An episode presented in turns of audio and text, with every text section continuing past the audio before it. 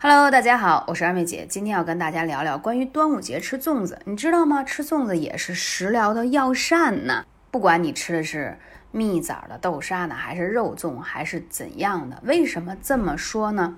首先，我们说啊，这个糯米啊，在这个李时珍的《本草纲目》当中都有很多的记载。首先，先说外面这层粽叶啊，粽叶它，你看具有治疗清热止血。解毒消肿，还可以治吐血、下血、小便不利等等。而包粽子的这个叶子呢，北方大多是用芦苇的，南方大多是用竹叶或荷叶。这些叶子都有很好的药用的功能。而苇叶呢，可以清热生津、除烦止渴；竹叶呢，可以清热除烦、利尿排毒；荷叶还可以。清热利湿，和胃凝神。另外呀，叶子不仅带来了清香，还能够提供一些多酚类的物质，还有钾元素。在蒸的时候呢，就融入到了你这个糯米当中去，有利于提高人体的抗热机能。还有一点呢，就说这个糯米它其实有养生功效。首先，糯米当中的维生素 B 族含量非常丰富，大家知道吗？维生素 B 族啊，可以让你抗压力、抗疲劳，所以这就是天然的呀。对吧？而且同时它可以补中益气啊，所以糯米呢，对于它还有一定的收涩的作用，对于尿频啊、自汗有较好的食疗的作用。夏至过后，天气日渐炎热，身体表面的血流增加，胃肠功能逐渐下降，人呢容易出现苦夏消瘦。吃糯米正好可以改善这一问题。且不说其中的配料。仅就清香的叶子和软弱的糯米，就足以让人食欲大开了。那说了这么多，粽子配料中有很多补益的作用啊，比如你搁了莲子啊，可以养神安睡，对吧？大家都知道夏天多吃莲子可以安神的啊。还有一个呢，如果你搁了红枣的话呢，还可以补血补气，对吗？但是啊，听到但是了，这里要不得不说一下了，如果你本身脾胃并不好，身体湿气又比较重。那你就不能吃太多的糯米类的，尤其是小孩和老人，因为呢，糯米啊它不太容易消化。如果脾胃不太好的人呢，你吃了太多的糯米，反而加重了你肠胃消化的负担，反而会出现什么积食上火呀、反酸烧心啊、打嗝胀气啊等等。所以不建议老人跟小孩吃太多这方面的。食物，嗯，如果呢要吃要控制量，还有一点呢，糯米类的食物一定要白天吃，不要晚上吃。晚上本来就是肠胃消化进入比较缓慢的状态了，所以你晚上还吃那么难以消化的，你当然就会产生什么失眠啦。为什么很多人睡不好？其实跟这也有关系。好啦，夏天呀，正是很多人都容易出现苦夏，就是不爱吃饭、没胃口、吃两口就饱了等等这些，其实说明什么？说明你胃阳气不足，脾阳气也不足。在这个时候，今天分享给你三个保养脾胃的大穴哦。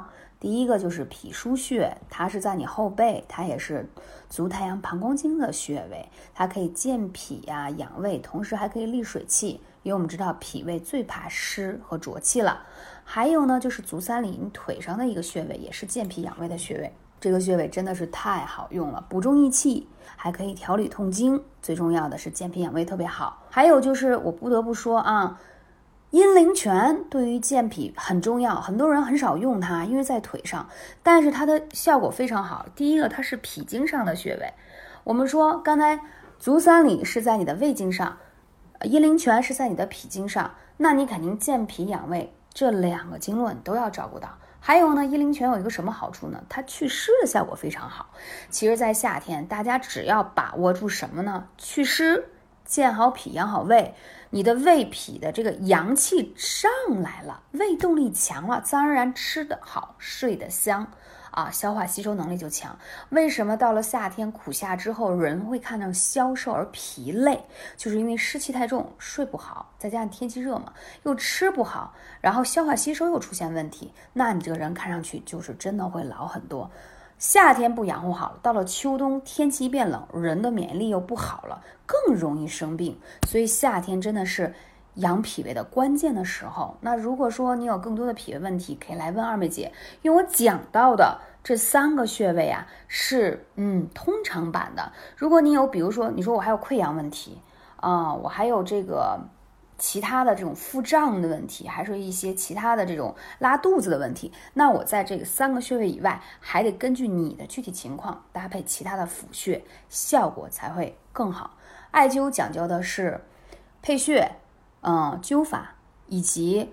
对应不同的病症的时候呢，要给一些更精准的主穴加辅穴，这样你的效果才会事半功倍。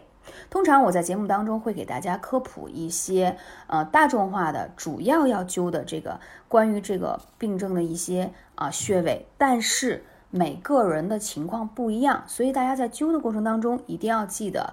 来配辅穴，所以因为我发现最近很多粉丝留言说，二姐我为什么灸了一段时间，并不是特别明显。我想说，你可能直接听完节目，并没来跟我确认一下你的情况，应该再额外配什么样的辅穴，效果就会更好。你比如说我刚才提到说，如果你，呃，吃完饭或者是饭前就容易很胀气的人的话，那除了这些穴位以外，你还要配一个穴位叫水分。啊，是因为你水分这儿堵了以后，那应该是浊气下降，降不下去，而往往往上逆格了。所以就是我不了解你具体的情况，所以你直接只用课程当中的这个主穴的话，它有效，但是见效有点缓慢。记住了吗？嗯，有更多问题可以进来问二妹姐，微信是幺八三五零四二二九。我们下期节目再见。夏天记住了，是艾灸最佳的季节，千万不要错过啊！